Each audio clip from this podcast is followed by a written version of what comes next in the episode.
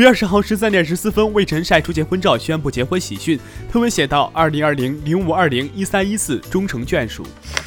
全国人大代表、湖北长阳土家族自治县花坪小学副校长刘发英表示，要提高农村的，特别是贫困山区的教育水平。公费师范生毕业了必须当老师，如果不当老师，可进入不良诚信记录里。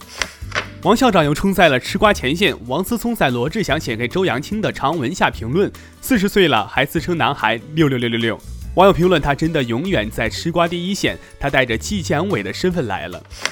五月二十号，全国各地的民政局门口不出意外的大排长龙，有人凌晨五六点就来到了民政局门口，还有人早有准备，带上了小马扎。德克士宣布国民欢喜女神贾玲成为其会员年度代言人，并推出首档周三吃炸鸡疯狂七块七活动。五月二十号，从武汉逆行归来的全国人大代表、无锡市人民医院副院长陈庆余随江苏代表团赴京参加全国两会。作为最后一批逆行者，陈庆余建议将武汉封城的一月二十三号设为国家公共卫生日，铭记历史，并时刻提醒民众保持健康意识。英国《自然气候变化》杂志十九号公开的一篇气候科学论文指出，由于多国政府采取防止新冠病毒传播的政策，截至二零二零年四月，全国二氧化碳日排放量比二零一九年日均水平下降了百分之十七。